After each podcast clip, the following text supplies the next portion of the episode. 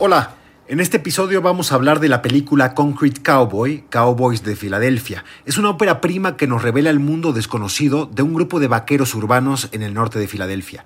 Un joven problemático llega al barrio obligado por su madre a pasar un verano con su padre, un jinete. Hablaremos sobre el cine adolescente, las populares historias de Coming of Age y de los dos inmensos actores que cargan la película, Idris Elba y Caleb McLaughlin quien gracias a su actuación desde ya deja de ser Lucas de Stranger Things para convertirse en un prometedor talento para el melodrama. También hablaremos de las tribus urbanas que nos descubren películas como estas. Yo soy Luis Pablo Borregar y como siempre estoy con Mariana Linares Cruz y Trino Camacho. Nada. Nada. Nada de nada. Nada. Nada. Nada. Nada. Nada. Nada de nada. Para que nunca tengas que decir. Nada que ver. Nada. Un podcast original de Netflix. Nada. Un poco ronco esta semana, compañeros, pero con muchísimo gusto. Aquí estamos con algo de voz, listos para cabalgar este, este episodio, si me permiten el chistorete de arranque. ¿Cómo está?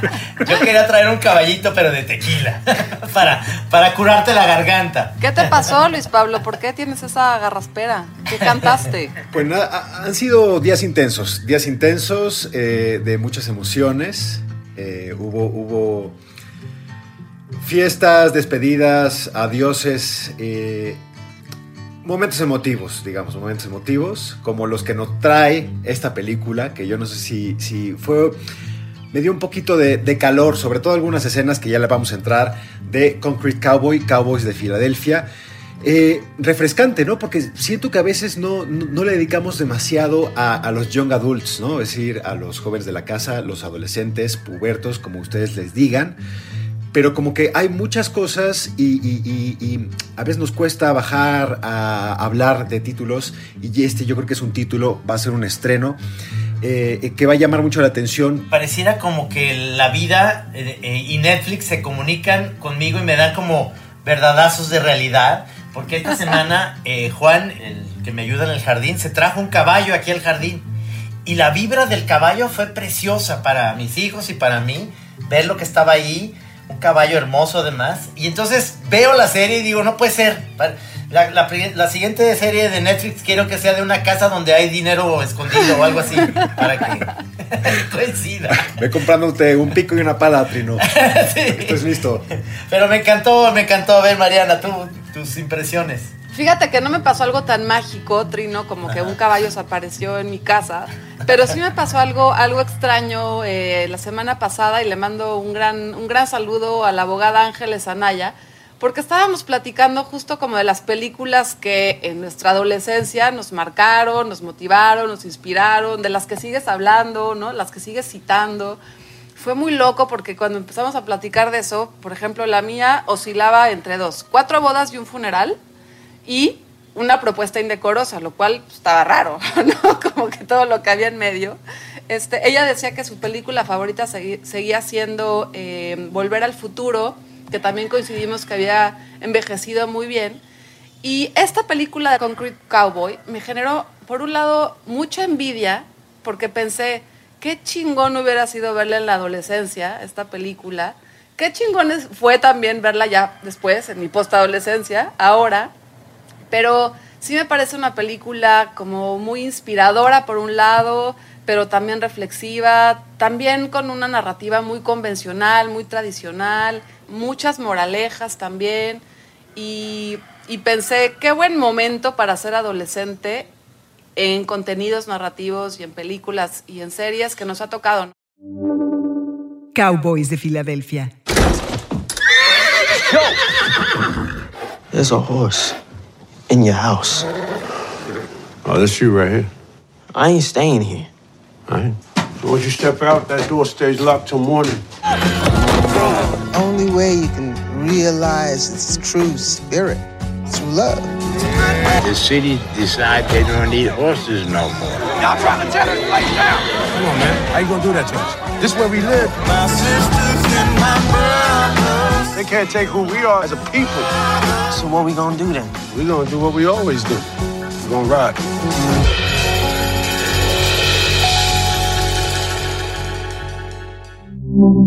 Hace algunas semanas hablábamos de Moxie, que se me hace un anverso y un reverso que se complementan muy, muy, muy chingón para pues, esas audiencias jóvenes que están también aprendiendo a ver historias, porque quizá si tienes más colmillo, historias como, como esta de Cowboys de Filadelfia, se te hacen eh, más manidas o que ya te suenan de, de- haberlas visto. Pero yo, yo me imagino a alguien que, por ejemplo, pues algún chavo o chava que nos escuchan eh, y que conocen perfectamente a- a- al protagonista, que es Caleb McLaughlin, que es Cole, que toda mente, o sea, ya toda una generación sabe que es eh, un personaje de Stranger Things, ¿no? Y, y verlo aquí en otro registro, en un drama eh, muy, que además está basado en hechos reales, en unos vaqueros que efectivamente viven en el norte de Filadelfia, ya te abre, eh, te abre los ojos, te abre los sentidos a un género como es el género del western, porque tiene algo de esa película, pero también a las relaciones duras eh, de los barrios marginales de algunas ciudades en Estados Unidos, historias de, de pandillas, de drogas, de narcomenudeo, que son también muy populares, pero aquí digamos que todo está, es una mezcla que entra bastante bien. Si vimos el lado femenino en Moxie, aquí estamos viendo una película muy masculina, pero con valores que yo creo que son súper eh, súper vigentes y muy humanos, ¿no? Muy humanos sin importar dónde lo ven. Claro. Y además tiene esta cosa típica de la adolescencia de que te peleas con tu papá, te peleas con tu mamá, te- es tu amigo el, el alcahuete de todo, pero pues no necesariamente es un buen alcahuete porque siempre está metido en problemas. Eh, y es otra vez eso, a mí me dio mucha nostalgia de ese momento y también la posibilidad de que son adolescencias distintas también, ¿no? O sea, sí está ubicado en el 2021, si hay otra relación con esos papás, también son otro tipo de papás y otras mamás. Entonces está muy chingón, me encantó a mí esta película por eso, por cómo, como cómo sitúa la posibilidad hoy de ser un chavo de, de 14, 15 años y caballos y Filadelfia, en, en una cosa Claro. como también muy absurda, porque yo lo desconocía, la verdad, absurda desde mi propia ignorancia de que hubiera así caballos en Filadelfia, Establos. establos. Es también como que, como un, un, un descubrimiento muy bonito, un destello muy bonito de lo que pasa en esas ciudades gigantes, como también en, en la Ciudad de México, ¿no? O, o en Guadalajara, inclusive. Sí, sí, sí. Está basado en una novela gráfica de, eh, de Greg Neri y, y el título original es Ghetto Cowboys. Entonces, ahí te da un poco más la idea de, de estas relaciones, por ejemplo, de, de los chavos. Este, este actor que se me hace que va a ser, un- bueno, además Idris Elba, soy fan de él, pero... Pero Caleb McLaughlin, que lo vemos en, en Stranger Things, ahora lo vemos más grande, ya vemos que los niños están creciendo y está haciendo un papel eh, interesantísimo, un gran actor el chavo eh, joven, que además, como bien decía Luis Pablo, la relación con la maldad, con esta idea de las malas influencias con amigos, pero en este caso, incluso el personaje que, que hace Jarrell Jerome Smush, eh, a pesar de que tiene como torcida su idea esta de, de la venta de estupefacientes o lo que sea, en el fondo es un buen chavo, ¿me entienden? O sea, es un buen chavo También. porque tiene un ideal que es la vida la que no le ha podido dar esto. Entonces, de alguna manera haces una conexión interesante con esta desigualdad este, económica, esta manera de, mm, de llevar una vida o llegar a una vida más rápida, que lo vemos también en este país y lo vemos con muchos de los jóvenes que, que lo que quieren es rápido, pronto, dinero, fácil, etcétera, pero con un ideal bonito, ¿no? Totalmente, Trino. Y, la gente que escucha mucho este podcast van a decir, otra vez viene este con eh, las referencias a The Wire. Pero, o sea, no me lo pude sacudir de la cabeza todo el tiempo. Primero porque obviamente está Idris Elba, ya lo hablábamos, es uno de los protagonistas que llevan esta historia. Él es el padre, el que le toca lidiar con su hijo problemático que está expulsado de, eh, pues de la preparatoria en Detroit llega a Filadelfia y llega pues a un lugar donde eh, pues bastante hostil, ¿no? Es eh, pues un, un, vecin- un vecindario donde se escuchan eh, balazos en las noches, ¿no? Y yo creo que como está retratado eso, con lo que decías tú, Trino, con el personaje Smush, que Smush podría ser trasplantado al Baltimore de The Wire, así como Idris Elba fue Stringer Bell, un narcotraficante súper memorable en la historia de la televisión. Ahora le toca interpretar en los mismos barrios marginados, llenos de violencia, le toca ser quien rescata a la juventud, en este caso a sus hijos y a muchos, pues, eh, tantos hombres y mujeres, y hay que decirlo, afroamericanos, ¿no? afroamericanos que han sido empujados por las ciudades a, a estos límites. Y yo creo que yo sí, sí, no sé si les pasó, yo soy muy fan de The Wire, pero esta película pensaba todo el tiempo, hacía paralelismos, pero está muy bien, o sea, está muy bien, muy bien equilibrada. Y quería, quería que nos detuviéramos un poquito para hablar eh, de las actuaciones, porque ya lo decía Trino, eh, eh, pues muchos de ustedes seguramente vieron esta película y a lo mejor les, les cuesta trabajo reconocer al joven protagonista, que es Lucas Sinclair en Stranger Things, pero pensando que a lo mejor es como alguien que dejaste de ver un par de veranos y aquí pues ya tiene pectorales, tiene un bigoteón, ¿no? O sea, eso. Ya un muchacho embarnecido, creció y así lo dejo. No sé si a ustedes les pasó, pero para mí fue una, un descubrimiento de un talento brutal como actor. Nada que ver. Stranger Things. Something is coming. Something hungry for blood. What is it? The Demogorgon! We're deep shit. now we have to go. Later. See you tomorrow. Good night, ladies. Kiss your mom night for me. Will is is missing. I don't know where he is. 99 out of 100 times, kid goes missing. The kid is with a parent or a relative. What about the other time? We gotta do this? Not right now. We look like morons. Maybe she likes Ghostbusters. Of course she likes Ghostbusters, but that's not the point. The point is, we're dressed up and she isn't. Well, I didn't bring regular clothes, did you? No. And we have no choice. We gotta do this. It is now or never. Right. Let's engage.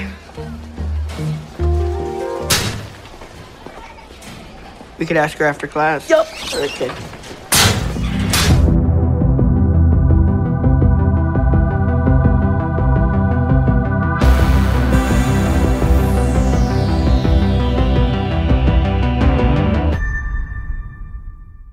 Están creciendo los chavos de Stranger Things y todos están haciendo grandes papeles y, y grandes series diferentes a lo, que, a lo que estamos viendo. Esa serie que ha sido el éxito eh, más grande para los chavos, Stranger Things, ha tenido también eh, grandes actores y estos han sido eh, aprovechados en historias muy relevantes. Yo no sé, Trino, si el resto de Stranger Things, o sea, del cast de jóvenes de Stranger Things, se han impuesto o se han em, colocado con un protagónico como este. O sea, para mí este da un salto. Quizá Millie Bobby Brown, que es Eleven, es la más conocida, pero perdón, la última, la última película de Millie Bobby Brown es King Kong contra Godzilla. O sea, ahí no vamos a ver mucha actuación, ¿no? Y aquí sí, eh, eh, de verdad, a, a mí sí me descubrieron una, una nueva estrella para ver. Y que creo que en Stranger Things, como que hay que mantener la fórmula. Aquí rompió un poco y, sacó lo que, lo que eh, eh, Caleb McLaughlin aprendió en las tablas. Él es un actor de teatro y se ve que pues, está listo para los grandes pro- protagónicos que seguramente le llegarán muchísimo. Yo no sé si sea el más destacado en Stranger Things, pero no estará, no estará mal verlo en un futuro eh, no muy lejano. Yo quiero defender a la actriz de Stranger Things rápidamente, nada más, porque en Enola Holmes hace, Venga, un, venga, Mariana, venga. hace un papelazo y a mí me encanta ahí y sí se reivindica. Y siento que con Millie Bobby Brown no te metas tanto, LP. No, no, yo, a ver, yo soy, yo soy, yo soy eh, completamente fan de Millie Bobby Brown, pero creo que a- todavía le, le falta su gran, o sea, le, le falta su gran personaje. Sí, es verdad. Ella no puede ser Ele- Eleven toda su vida, pero le falta, nos falta verla en eh, el, el papel El por el que dejará de ser, exacto, el que dejará de ser Eleven, ¿no? Para ser la actriz de tal, ¿no? De acuerdo. De acuerdísimo, de acuerdísimo. Hay una parte que me parece entrañable en donde los actores, eh, algunos de los actores que salen eh, precisamente en la historia son verdaderos eh, cowboys de- que viven ahí en. Filadelfia Sí. eh, y son personajes reales que con una capacidad de actuación sensacional.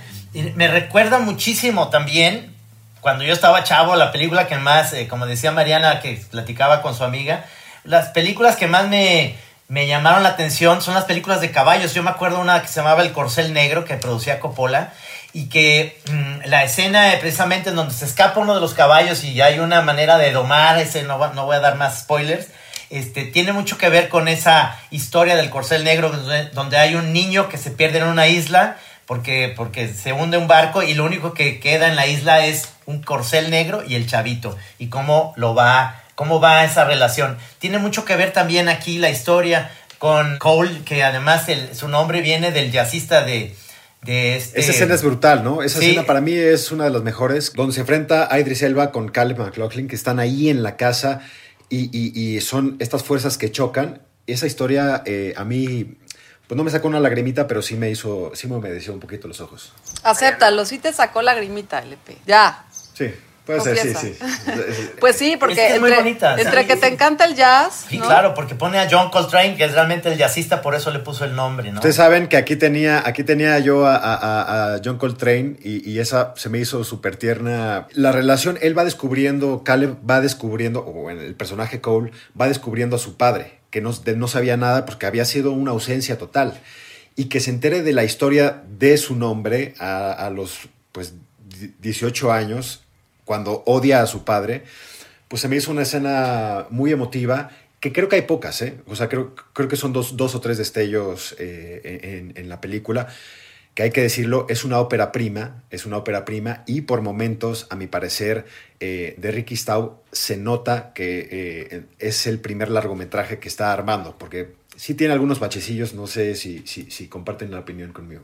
Sí, creo que, creo que por fin, me encanta cuando coincidimos, LP. Este, como en dos, en dos asuntos. Uno no es un melodrama, y es verdad, o sea, hay tres buenos momentos eh, de empatía que te conmueven, pero sin llegar a ser melodrama, y eso es muy padre también, como en este, este tipo de narrativas para los adolescentes, que no nos pasaba a nosotras o a nosotros, que o te ponías a llorar, o era este, el, el pleito absoluto entre adolescentes. Y eso es- a mí me encantó. Y por otro lado, sí creo que hay algo como la ópera prima, por un lado, que se siente muy fresco, que se siente muy auténtico, que se siente muy honesto, pero también, y eso no sé si también tiene que ver con la cantidad de contenido que ya vemos, el montaje se vuelve un poquito pues lento, ¿no? O un poquito largo, sí deja que caigan las escenas, sí este como que espera a que tengas la reflexión sobre ciertas cosas y ahí también se le ve o se refleja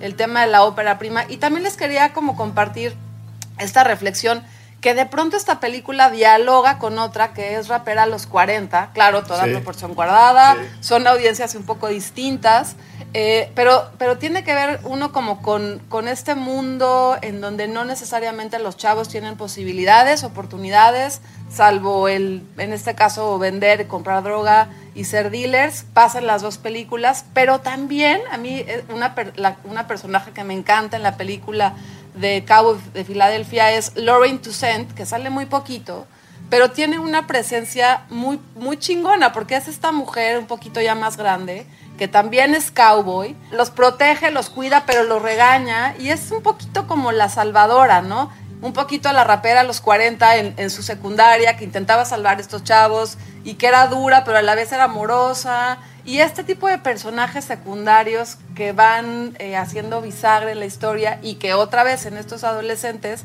sin que sea la esperanza, sin que sea este como la matrona ni nada, pues les ayuda a que encuentren su camino. Y me gustó, me gustó mucho esta personaje que sale ahí eh, de manera secundaria. Y no podemos deja- dejar de mencionar que Method Man, que es uno de Sí. los raperos más famosos Sí, sí, sí. de este supergrupo de raperos que es eh, Wu-Tang Clan, sale, sale aquí actuando. Y es yo un diría- personaje encantador, ¿eh? Encantador. Es un ex vaquero que se convierte en la versión actualizada de los Cowboys, que es un policía, ¿no? Un policía de barrio. Y es el puente entre estos dos mundos que están tratando de, de que el pasado no muera. Eh, y esa, esa parte, por ejemplo, sobre lo que representa pues, estos tribus o grupos urbanos. Nada que ver. Rapera a los 40. Any more thought on what kind of play we want to write? Remember, if you put in nothing, it'll be nothing. Like your career? Remember this face? She was one of Spotlight Magazine's 30 under 30 playwrights to watch. We watched, but where'd she go? Yo, here's a little story about a girl who's black. Let's add some asthma attacks from all the courtyard crack. Yo, No happy blacks in the plot lines, please. But a crane shot a big mama crying on her knees. 40 year old version. White man with a black woman's butt. How you carry all that back there? What the fuck? Yes, what the fuck? Lo que está también muy chida de esta película de Concrete Cowboy es eh, que te descubre esta historia que pues quizá a lo mejor lo leíste alguna vez en un reportaje de la prensa gringa eh, sobre este eh, grupo de personas que sí existe, se llama Fletcher Street Urban Riding Club, que son pues vaqueros urbanos del norte de, de, de, Filadelfia que lo que hacen es trabajar con la comunidad con caballos. Entonces le enseñan a los eh, pues a, a, a, las personas de estos barrios marginados de alta población afroamericana, eh, pues ven los caballos, eh, aprenden a cuidarlos, un poco todo lo que está en la, película y, y yo no, como decía Mariana, yo nunca había oído nada hablar de esto y esto me lo descubre y creo que las películas que te descubren ciertos exotismos o micro, micro historias pequeñísimas de los barrios de las ciudades son increíblemente refrescantes, ¿no? Sí. Y eso, eso para mí me llevó a leer un poco de este, de este club que ahora eh, se ha convertido y ojalá le venga eh, pues una luz de, de, de, aportaciones de recursos y de donativos para que pueda subsistir, porque estaban rayando la extinción, un poco lo que vemos en la película, ¿no? Sí, es una película que, que además se estrenó en septiembre en el Festival de Toronto y que iba a estar, se suponía, pues en, en, en todos los cines, por supuesto, pero afortunadamente Netflix la compra y la estrena, entonces eh, es una gran oportunidad para, para verla en casa, porque pues obviamente esto va a seguir así. Y, yo creo que nadie va a estar decepcionado por ver esta historia. Y yo también, como recomendación, vuelvo a decirlo, hay que verlo con los, con los adolescentes, con hijos adolescentes, niñas y niños adolescentes, porque es una película que habla mucho eh, y tiene unos valores muy interesantes en, en, ese, en ese contexto, aunque tiene eh, algo de violencia y demás, pero, pero totalmente de acuerdo contigo, Luis Pablo. Hay una secuencia como en un baldío, en unos, entre unos coches, llega la policía, que dije, esto es The Wire otra vez, ¿no? Pero, pero este, tiene muchos elementos para hacer una película eh, que tiene una reflexión al final muy, muy positiva, muy interesante. Me encanta esto que dices, LP, de las, de las tribus urbanas, ¿no? O de los detalles que te van revelando o historias que te, que te descubren también estos títulos como Cowboys de Filadelfia. Y, y, me encanta, por ejemplo, cómo tiene esta película el momento en donde se juntan en la calle, echar una fogata, como pasa en miles de ciudades, ¿no? Echar una fogata, echar una chela, pero ese evento es un ritual y es eh, una manera de, de, seguir construyendo identidad colectiva en todas esas eh, poblaciones y en, y en, esas comunidades. Es como eh, el antiguo oeste, ¿no? Inclusive en donde alrededor de la fogata eh, se platicaban las historias de la propia comunidad, donde las estrellas jugaban un papel. Y aquí, otra vez, insisto, está muy bonito como en el 2021, en donde sí sigue pasando eso, también hay esa tradición de, de construir identidad colectiva alrededor de una fogata, eh, echando unas chelas, y que no necesariamente tiene que ver, como nuestro imaginario también lo ha formado, con el crimen organizado, con que la pinche noche de todo mundo ahí este, se va a jugar la vida. No, simplemente se van a contar historias como los Cowboys en el centro de Filadelfia. Me encanta ese momento. Qué bueno, qué bueno que lo mencionas, porque para mí sí me, eso con, lo, con los días, Mariana, sí me generó un poco de problema, porque yo veía esa fogata y creo que es, es problemático por lo que representa para la película. Efectivamente estoy completamente de acuerdo contigo que crea comunidad, ¿no? Crea, crea un perfil, pero al ser cowboys tiene algo de, de polémico que sean los defensores de el pasado, ¿no? O sea, como de una nostalgia del pasado, porque pues, de hecho ahí tienen al gran, eh, al gran, la voz del sabio, ¿no? El, la voz del viejo, que era el único que se recuerda como esas calles de Filadelfia pues pasaban todavía carretas y cómo ese mundo desapareció el día que llegó a Filadelfia el primer camión repartidor. Y a partir de ahí fueron sacando caballos caballos fueron marginándolos lo pusieron en los establos y fue desapareciendo. Y después vino la mancha urbana.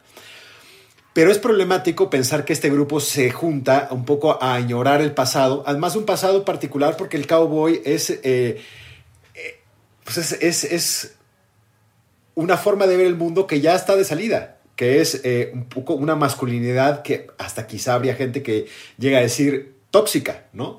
Creo que le dan un poco de giro precisamente, o no se meten demasiado en esa problemática, pero quizás si le decías a ese señor de, oiga, pues, ¿cómo cree que usted debe ser los hombres y las relaciones? Aquí sí, si ya soltar ese discurso totalmente, sería un poco más problemático para lo que la película quiere contar. Afortunadamente se queda como en la superficie, ¿no? Insiders. Ricardo López nos cuenta sobre la tradición del western y el blanqueamiento de los cowboys en la cultura de Estados Unidos. Netflix estrenó Concrete Cowboy, protagonizada por Idris Elba y Caleb McLaughlin. Es la historia de un padre y su hijo tratando de entenderse en un barrio pobre a las afueras de Filadelfia. Es una película contemporánea, con hip hop, narcomenudistas y patrullas, pero también es un western, donde caballos y vaqueros recorren las mismas calles.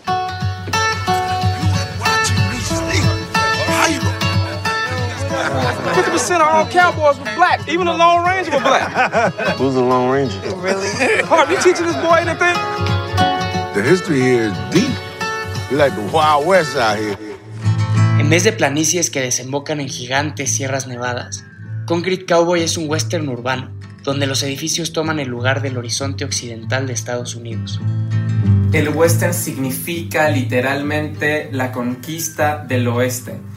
Esto es la conquista del horizonte y cuando uno eh, pone la mira desde esta perspectiva, lo que se está jugando literalmente es eh, toda la ideología de la nación más potente del mundo. Esta es la voz de Ricardo del Ángel.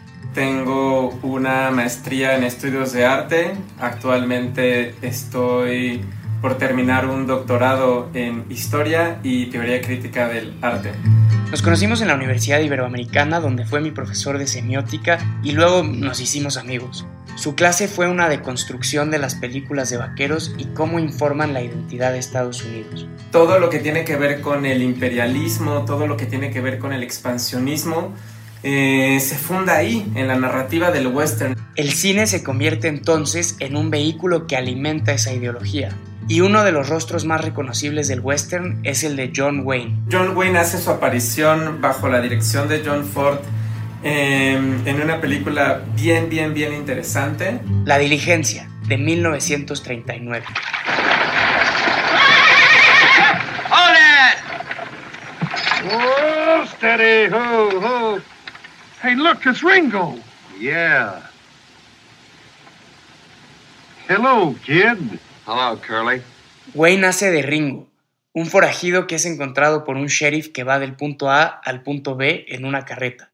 Y aunque John Wayne es el personaje principal, aparece hasta que la película ya lleva recorridos muchos minutos. Cuando aparece hay como una suerte de mezcla entre un jump cut, que es como un eh, corte sobre el plano, como un acercamiento pero con cortes, y un dolly in hasta que nos quedamos plenamente en su rostro.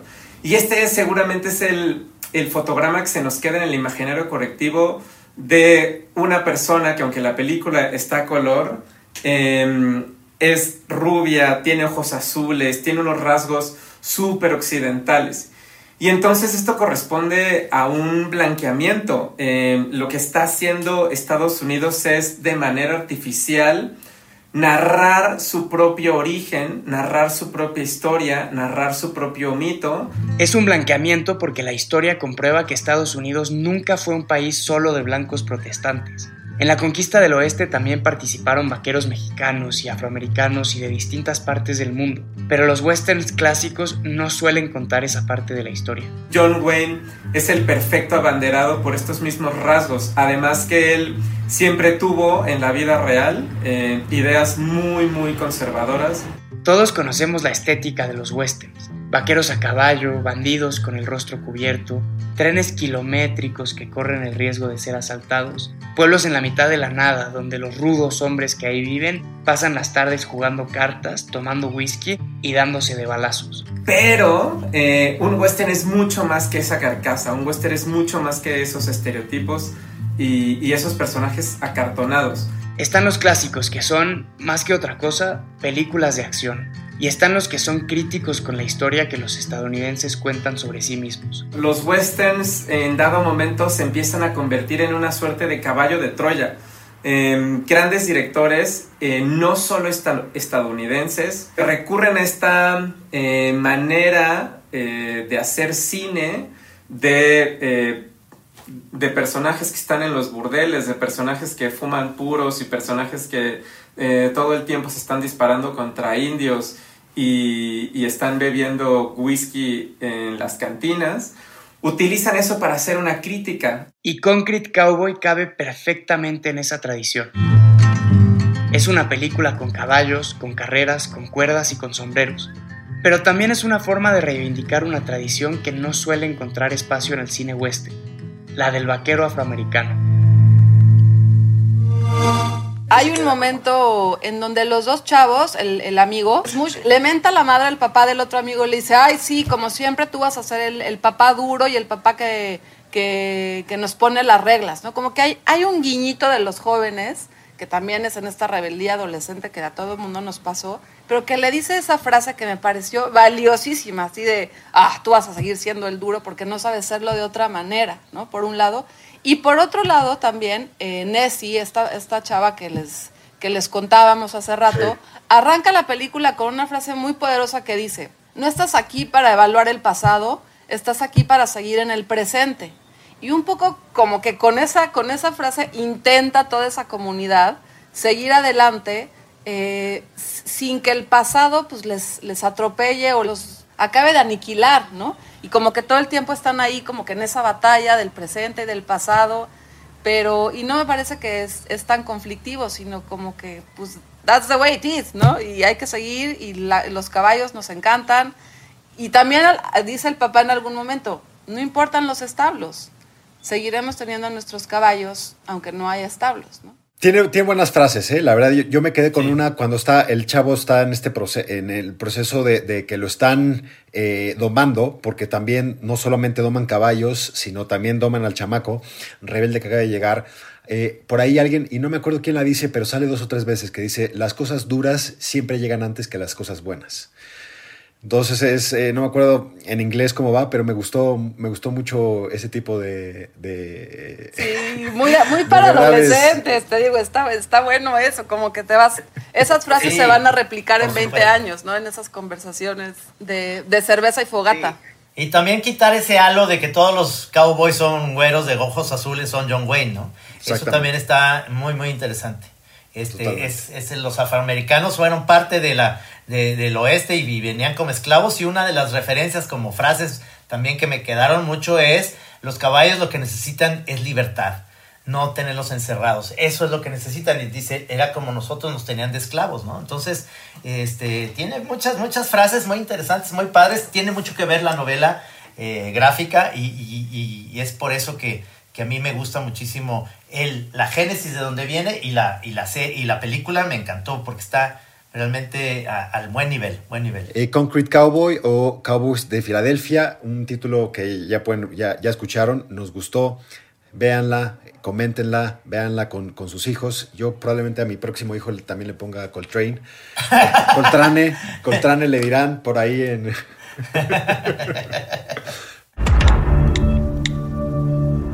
Muchas gracias compañeros. Va a estar buena la próxima semana. Tenemos eh, una serie limitada de Serpent que va a dar mucho de qué, de qué hablar. Del arresto de Charles Sorak en 1976. Vean Cowboys de Filadelfia porque aquí 3 de 3, ese es un milagro, así que ahorita cuando terminen el podcast van y le ponen. Muy bien, perfecto, ya lo haré otra vez. Compañeros, nos escuchamos en el próximo Nada que ver.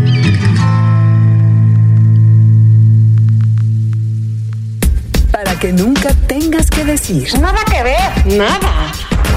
Un podcast original de Netflix.